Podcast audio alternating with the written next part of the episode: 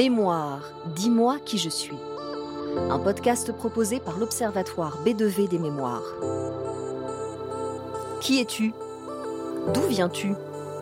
Pourquoi es-tu là? Nous nous posons tous un jour ou l'autre ces questions, simples et existentielles à la fois. Et si les réponses se trouvaient dans nos mémoires? La nôtre, celle de la société, celle de l'univers. Dans ce podcast, des témoins nous ouvrent des pans de ces mémoires et nous partons ensemble les explorer en compagnie d'experts, neurologues, philosophes, historiens, psychologues.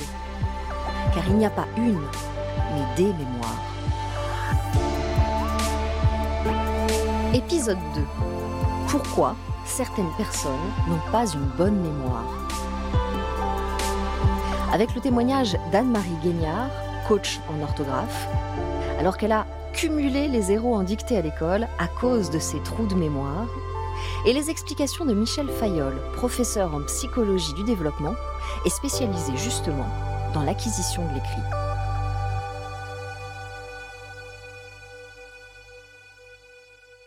Que faire quand on a une tête à trous? Une tête qui ne retient rien. Pas une leçon, pas une poésie, pas une table de multiplication. Nul c'est ce que les maîtresses ont répété à Anne-Marie quand elle était enfant. Alors, elle a fini par y croire. Enfant, j'apprenais. Je lisais, je fermais, je lisais, je fermais. J'allais voir ma mère, je lui disais Maman, je sais. Et au fond de moi, je savais dans la seconde, mais lorsque j'allais monter l'escalier pour regagner ma chambre, je savais que déjà une grosse partie de ce que j'avais appris avait totalement disparu.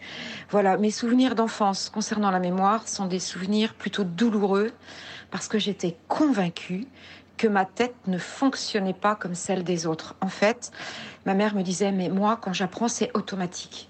Et moi, je me disais, alors ok, j'ai pas une tête qui fonctionne comme celle des autres. J'ai rien qui est automatique. J'oublie au fur et à mesure où j'apprends. Pourquoi Anne-Marie, enfant, avait-elle tant de mal à apprendre ses leçons? Avait-elle réellement une tête qui ne fonctionnait pas comme celle des autres? Était-ce la faute de sa mémoire? Nous sommes allés poser ces questions au professeur Michel Fayol, auteur de plusieurs ouvrages sur l'apprentissage. Ce qu'elle décrit, c'est ce qui arrive à tous les enfants et ça a une conséquence, c'est que euh, les enfants ne sont pas en mesure d'apprendre seuls, surtout pas en lisant eux-mêmes les mots et en, euh, concluant qu'ils les ont lus, relus et qu'ils les savent et qu'ils vont être capables de, de se les remémorer après. Ce qu'elle décrit, c'est le fonctionnement même de la mémoire chez les enfants. Les enfants ont une excellente mémoire et elle avait une excellente mémoire, comme tout le monde, mais un apprentissage tel que celui qu'elle mettait en place spontanément, puisque cet enfant ne savait pas comment s'y prendre pour mémoriser, hein, c'est ça, eh bien, ne pouvait pas être efficace avec les modalités qu'elle utilisait. Et il y a une conclusion très importante à ce qu'elle raconte, c'est qu'on ne peut pas confier aux enfants le soin d'apprendre par eux-mêmes. C'est le travail de l'école et ce n'est pas vraiment le travail des parents. C'est-à-dire ce travail de mémorisation devrait être fait pendant les heures d'école parce que seule l'école, en principe, dispose des moyens favorisant la mémorisation. Dans le cas d'Anne-Marie, il ne semble pas que l'école lui ait vraiment donné des moyens de mémorisation on me taxait de n'a pas appris sa leçon, n'a pas travaillé, manque de travail personnel. Donc euh, j'étais perdue en fait. Euh, moi, je n'avais pas de technique.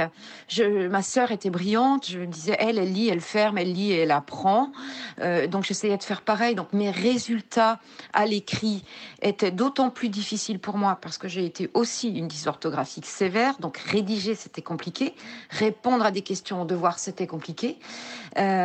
Mais c'est vrai que cette mémoire euh, a été euh, pour moi ennemi numéro un, j'ai envie de dire, jusqu'à ma terminale. Alors, il y a deux choses d'abord. Prenons le problème de la mémoire. Vous voyez, quand vous regardez ce que font les enfants, tous les enfants, ils apprennent le langage oral au gré des interactions. Ils attrapent au vol les mots ils sont capables de les répéter, de les retrouver, de, les associer à des contextes et à du sens. Tout ça, c'est de la mémoire.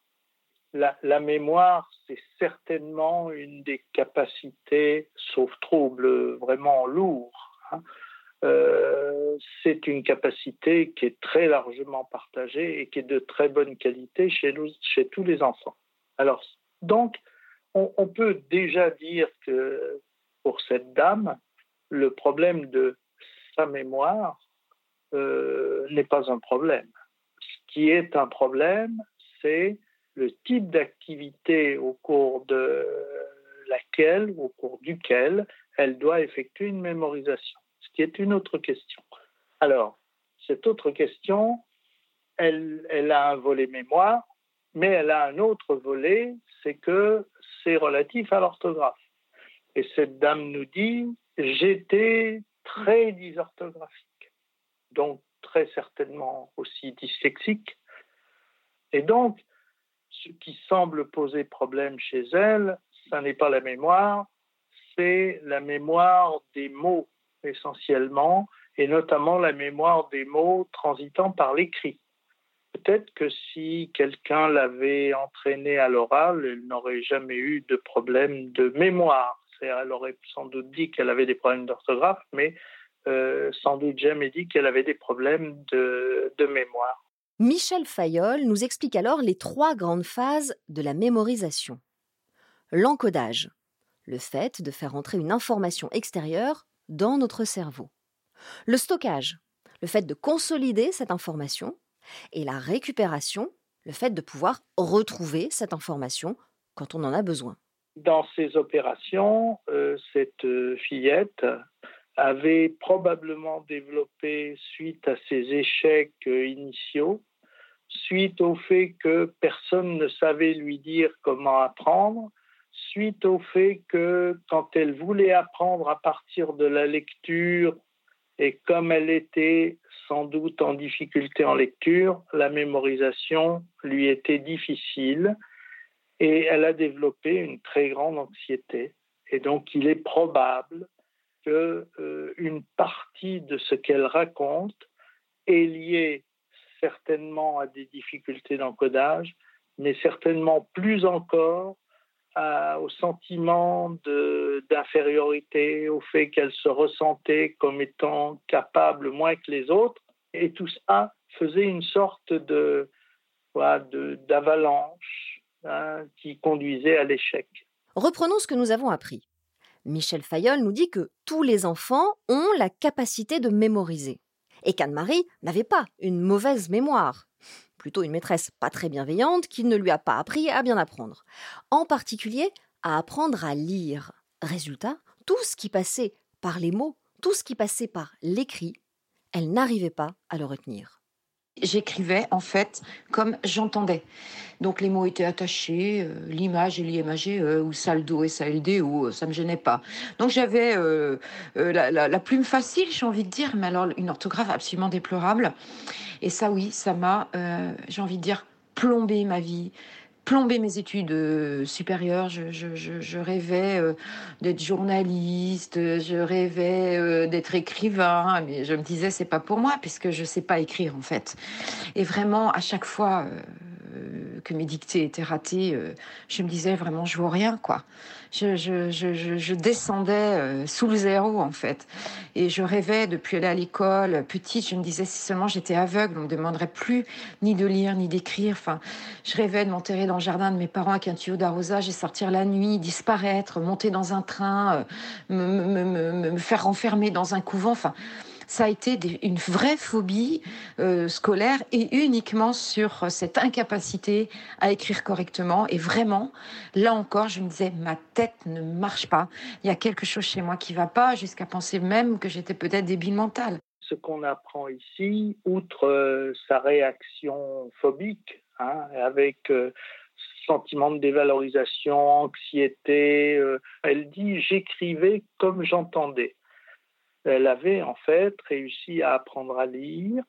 Hein, et cet apprentissage de la lecture, elle le réinvestissait dans la production orthographique, mais en utilisant probablement les formes les plus fréquentes, c'est-à-dire quand elle entendait O, elle l'écrivait avec la lettre O sans doute, et ainsi de suite. C'est-à-dire ce qu'elle n'arrivait pas à mémoriser, c'était la forme orthographique des mots. Que gâteau s'écrit E-A-U et bobo avec des O. Et cette difficulté à mémoriser la forme orthographique des mots, c'est une des caractéristiques des enfants qui ont eu du mal à apprendre à lire et à décoder les mots. Michel Fayol nous explique pourquoi. Ce qu'on sait, c'est qu'en lecture, il y a deux mécanismes pour aller vite, hein, caricaturalement, deux mécanismes de traitement et probablement en orthographe aussi. L'un qui est un mécanisme, appelons-le lettre à lettre, si vous voulez, qui fait correspondre à chaque lettre ou à chaque groupe de deux, trois lettres que vous voyez des configurations sonores. Si vous voyez CH, ben vous prononcez CHE. Si vous voyez GN, vous prononcez NE, etc. Donc ça, c'est ce qui est lié à l'apprentissage de la lecture. Évidemment, ça fonctionne dans l'autre sens. Si vous devez transcrire CHE, vous allez écrire CH et ainsi de suite. Sauf que, euh, donc ça, c'est le premier mécanisme. Le deuxième mécanisme, c'est la mémorisation des formes orthographiques des mots. Par exemple, un mot comme chaos en français, hein, C-H-A-O-S, un mot comme femme, F-E-2-M-E, e, ce sont des mots qui ont des configurations de lettres euh, euh, qui ne correspondent pas très exactement à la façon dont on prononce. Un femme, si on l'écrivait comme on prononce, on écrirait F-A-M-E. Et, ça signifie que en français en particulier, en anglais aussi, il faut développer une mémoire des mots, une mémoire orthographique des mots. Et cette mémoire orthographique, elle a un site, euh, elle aurait un site euh, dans la qui est qu'on appelle la forme, la VWFA, Visual Word Form Area, c'est-à-dire l'aire de la forme visuelle des mots. Et cette aire, on, on, a de bonnes raisons de penser qu'elle sert à stocker les formes orthographiques, c'est-à-dire à, lire les mots en, en un coup d'œil, si vous voulez, pas globalement, c'est pas la même chose. En un coup d'œil, et sans doute être capable de retrouver la forme orthographique de ces mots pour les transcrire. Et elle, c'est là qui était le problème. Comme elle y est arrivée plus tard, ça signifie qu'elle a réussi à monter euh, dans sa mémoire ses formes orthographiques, mais elle devait être plus en difficulté que les autres, il lui a fallu plus de temps que les autres, il lui a fallu rencontrer les mots plus souvent que les autres, et c'est ça qui faisait la différence. Elle a eu besoin de ce qu'on appellerait, nous, des modalités d'encodage un peu plus diversifiées que ce dont ont besoin les, autres enfants. Michel Fayol a vu juste. Anne-Marie a petit à petit trouvé des trucs pour mieux apprendre. Quand j'avais besoin d'apprendre par cœur comme ça les tables de multiplication, j'étais debout et je tournais en rond autour de la table du salon. J'avais l'impression que ça marchait mieux. Et euh, je me disais aussi euh, que mon ennemi était le 8 et l'ennemi suprême le 9. Et en fait, euh, j'avais pas trop de difficultés, je les chantais, je les dansais, euh, je bougeais. Jusqu'à 7, ça passait, et 8, 9, c'était la catastrophe. J'avais l'impression qu'il me guettait derrière une porte et qu'il m'effaçait ce que je venais d'apprendre. Dans les tableaux cliniques tels qu'on les connaît, euh, par exemple en orthophonie, euh, les enfants qui ont des difficultés d'apprentissage de la lecture ont presque toujours des difficultés, pas toujours, mais presque toujours, en tout cas souvent, des difficultés de mémorisation des tables. Elle est, euh, elle est tout à fait normale. Donc ça corrobore ce que je vous disais tout à l'heure. Les difficultés d'apprentissage de, des tables de multiplication sont liées au fait que les tables sont apprises sous format du langage oral. Ce langage oral euh, est donne lieu à des interférences, c'est-à-dire ça se ressemble tout. Vous savez, il n'y a rien qui semble plus au résultat des tables de multiplication que les autres tables de multiplication. Hein. Quand vous pensez 6 x 7, 42, 6 x 8, 48, 6 x 9, 54, et, et c'est amusant de voir que, enfin c'est amusant, non, euh, quand elle dit que son problème, c'était l'étape de 8 et l'étape de 9, euh, après, ce qu'elle raconte, c'est un fantasme. C'est, elle les imaginait, elle se raconte une histoire. Bon, mais, mais l'origine est beaucoup plus simple que ça.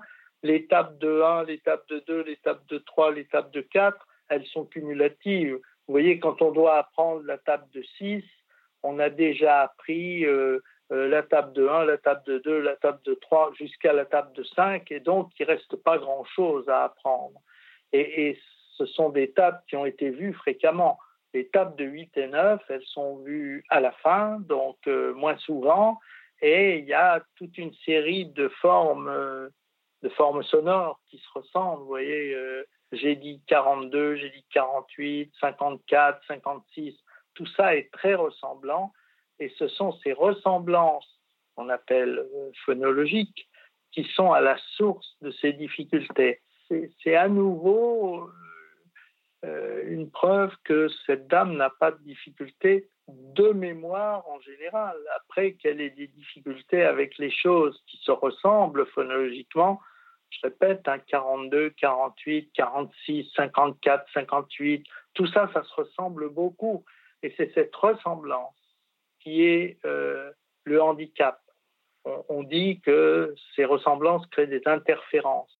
Nous avons demandé à Michel Fayol comment surmonter ces interférences? Alors, au moment de l'apprentissage, euh, il y a des façons de se tirer d'affaire en organisant l'ordre de mémorisation, mais aussi en donnant des indices. Et qu'est-ce qui fait que c'est difficile? C'est parce que ça se ressemble. Et, et, si vous voulez essayer de surmonter cette difficulté, une façon de s'y prendre, c'est de donner des indices qui évitent la ressemblance. Par exemple, euh, d'utiliser une couleur différente pour 54 et 56, hein, de sorte que, bien qu'il y ait une ressemblance sonore, on puisse avoir une non-ressemblance par visuel avec les couleurs. Autrement dit, on fabrique des indices supplémentaires qui permettent d'éviter de confondre les nombres ou les mots ou les formes entre elles. Michel Fayol parle d'indices visuels. Mais est-ce que ça fonctionne pour tout le monde?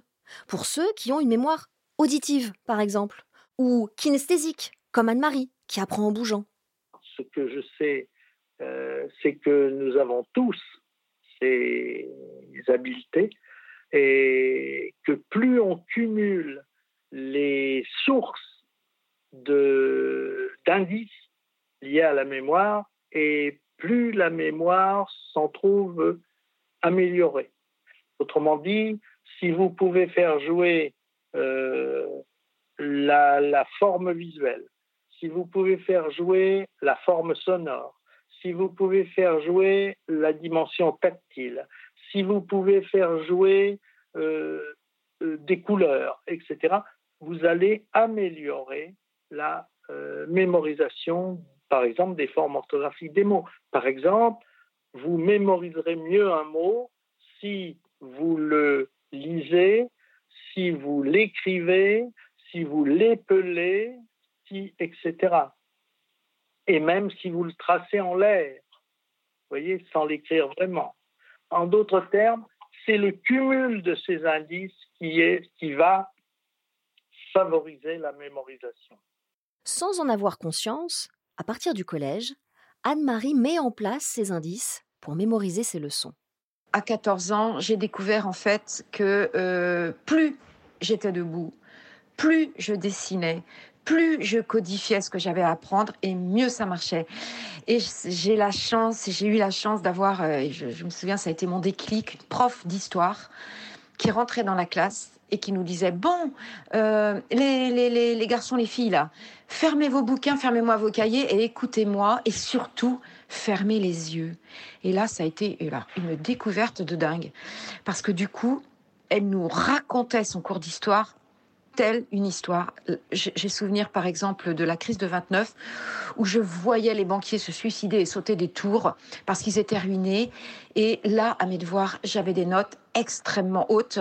Je frôlais le 19 et le 20. Donc, il fallait que je ferme mes yeux Et en biologie, quand j'étais au labo, j'ai explosé les scores. Donc je ne savais pas encore à l'époque que passer par ma main allait me sauver. À 14 ans, les, ce qu'on appelle dans notre jargon les fonctions exécutives, c'est-à-dire la capacité, pour aller vite, à s'auto-contrôler, à auto-organiser ce qu'on est en train d'apprendre, c'est-à-dire à prendre conscience de ses faiblesses et à mettre en place des stratégies pour les pallier, eh bien, euh, à 14 ans, ces, fonctions exécutives sont beaucoup plus développées qu'avant. Et si elles, si elles avaient été aussi développées quand elle avait 7 ans, eh bien, elle aurait sans doute pu apprendre avec beaucoup moins de difficultés. Anne-Marie va mettre du temps à dépasser cette phobie scolaire. C'est le sport qui va la sauver. Là, elle est douée, elle brille. Championne de tennis de table, de gym au sol, de gym aux agrès. Elle est jolie aussi, et les garçons lui tournent autour. Elle commence à retrouver un peu d'estime, un peu de confiance. L'oral lui permet de décrocher un bac spécialisé en secrétariat, et elle commence son premier job.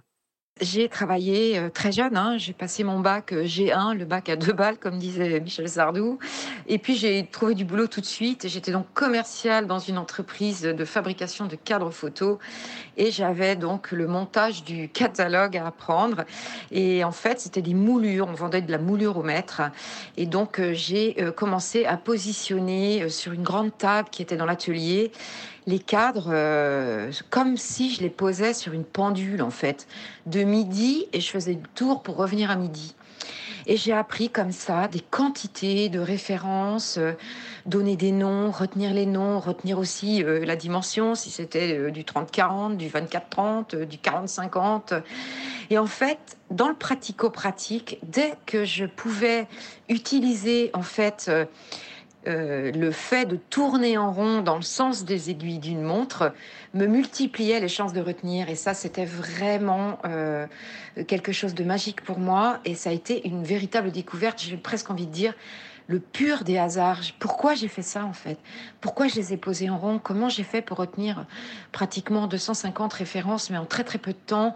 Euh, J'avais plus besoin du catalogue ni du numéro de la page. Je savais euh, où était euh, ce cadre et à combien j'allais le vendre. C'est un truc incroyable et ça a été pour moi une de mes premières découvertes. Tourner en rond dans le sens des aiguilles d'une montre. Comment Anne-Marie qui n'arrivait pas à retenir la moindre leçon, parvient à apprendre les 250 références de ce catalogue. Rien de magique, répond Michel Fayolle. Vous remarquerez qu'elle tournait autour de la table déjà pour apprendre les tables de multiplication. Est-ce que c'est ça qui la faisait, euh, qui lui permettait d'apprendre? Alors probablement, puisqu'elle le vivait comme ça. Mais une hypothèse très simple, c'est parce qu'elle évacuait euh, une partie de son anxiété à travers sa motricité et que d'un certain point de vue, elle s'apaisait avec cette activité. Voilà, ça c'est une première hypothèse. La deuxième, c'est elle, euh, elle tourne dans le sens des aiguilles d'une montre et euh, finalement elle associe à chaque position de l'aiguille hein, euh, un apprentissage, un, un nouvel élément à apprendre. Ça, c'est très ancien. Ça s'appelle la méthode des lieux elle a été découverte par les Grecs et elle consiste à se donner euh, une sorte de, cadre en mémoire qui peut être euh, les chambres dans une maison, qui peut être euh, les positions d'une aiguille sur une pendule, qui peut être, sais pas, les étapes dans un parcours pour aller d'une ville à une autre et de placer les choses qu'on doit apprendre, chacune dans un emplacement. Et voyez-vous, c'est exactement ce que j'évoquais tout à l'heure. Vous prenez un critère supplémentaire et ce critère, il vous sert à ne pas confondre avec les, éléments, certains éléments avec les autres. Et ça va surtout favoriser le rappel. C'est-à-dire qu'après, vous allez reprendre votre pendule dans l'ordre et vous allez retrouver dans votre mémoire, à chaque emplacement, l'élément que vous y avez placé. À nouveau, elle ne peut pas le découvrir à 7 ans ou 8 ans. C'est impossible. C'est des fonctions exécutives de haut niveau, c'est le développement des stratégies. Donc elle découvre ça quand elle devient adulte, c'est-à-dire quand elle est capable d'autonomiser son apprentissage. après, quand on a développé ces premières habiletés, on devient capable d'apprendre beaucoup plus et ça s'appelle le développement de l'expertise. Ce qui caractérise les experts, c'est qu'ils ont des capacités qui paraissent phénoménales en mémoire. Par exemple, les joueurs d'échecs sont capables de se souvenir de milliers de configurations d'échecs.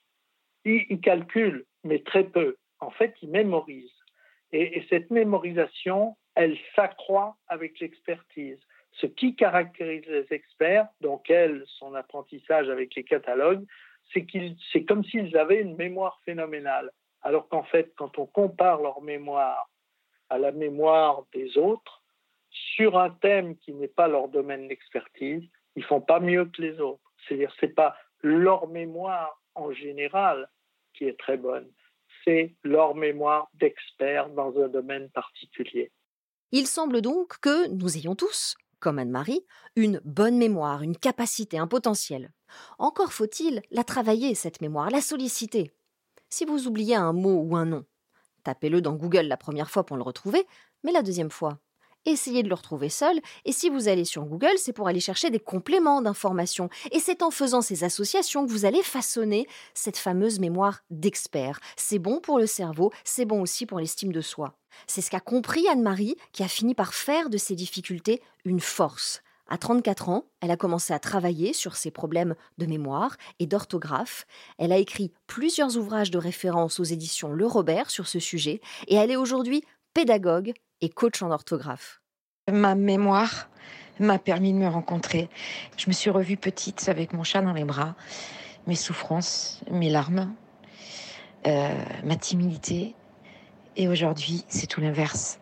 Donc il faut croire en soi, il faut croire en nous. C'est une belle histoire. malheureusement, euh, sans doute que toutes les histoires n'ont pas cette, euh, cette fin-là.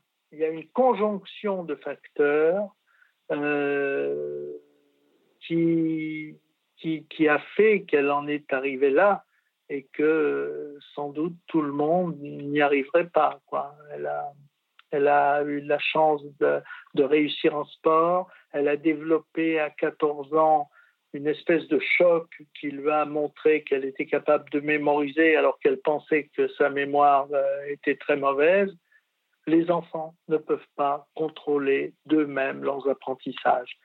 Ça devient possible à l'adolescence. Hein. Ce n'est pas un hasard si c'est à 14 ans qu'elle a découvert. Et, à 14 ans, donc au collège, il faudrait enseigner les stratégies, c'est-à-dire leur faire découvrir qu'ils sont capables d'organiser eux-mêmes leurs apprentissages. La mémoire, c'est sans doute euh, l'outil qu'on utilise le plus et que les enseignants utilisent le plus. Ils demandent aux élèves de l'utiliser, mais personne n'explique aux enfants ni aux enseignants comment se servir et comment optimiser l'usage de la mémoire. Donc je dirais que c'est, il faudrait le faire. C'est très important de le faire et on ne le fait pas.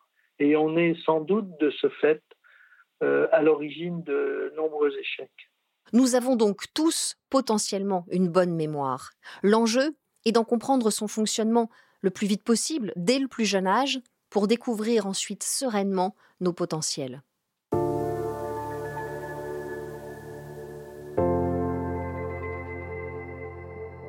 Mémoire, dis-moi qui je suis, un podcast proposé par l'Observatoire B2V des mémoires, membre du groupe B2V, Invité de cet épisode, Anne-Marie Guignard, coach en orthographe, auteur de la série Hugo et les rois aux éditions Le Robert et La revanche des têtes au seuil, et Michel Fayol, professeur en psychologie cognitive et du développement. Si vous avez aimé cet épisode, parlez-en autour de vous et abonnez-vous pour ne pas rater les prochains.